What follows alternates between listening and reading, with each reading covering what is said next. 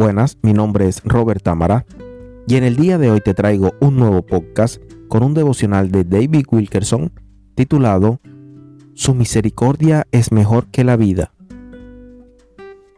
Este es uno de los versículos más citados y frecuentemente cantados en toda la palabra de Dios, porque mejor es su misericordia que la vida, mis labios te alabarán. Salmo 63, 3. Tú puedes preguntar, ¿Qué significa que su misericordia es mejor que la vida? La verdad es que la vida es corta, se desvanece como la hierba que está aquí una temporada y se va a la siguiente. Sin embargo, la misericordia de Dios perdura para siempre. Dentro de un millón de años, Jesús será tan tierno y amoroso para con nosotros como lo es ahora. Otros podrán quitarte la vida, pero no podrán quitarte la misericordia de Dios. Considera esto por un momento. Dios no está enojado contigo por tu fracaso. Si estás listo para abandonar tu pecado, tú puedes ser perdonado y restaurado en este mismo instante la palabra de Dios nos dice que nada puede interponerse entre nuestro Señor y nosotros, ni el pecado, ni la culpa, ni pensamientos de condenación. Tú puedes decir, mi vida es una bendición para el Señor, yo puedo regocijarme y alabarlo. Estoy limpio, libre, perdonado, justificado, santificado, redimido. No importa cuán feo hayan pecado los que nos rodean. Dios sigue amando a todos. Por eso envió a su Hijo y deberíamos estar predicándolo al mundo. David dijo, no oculté tu misericordia y tu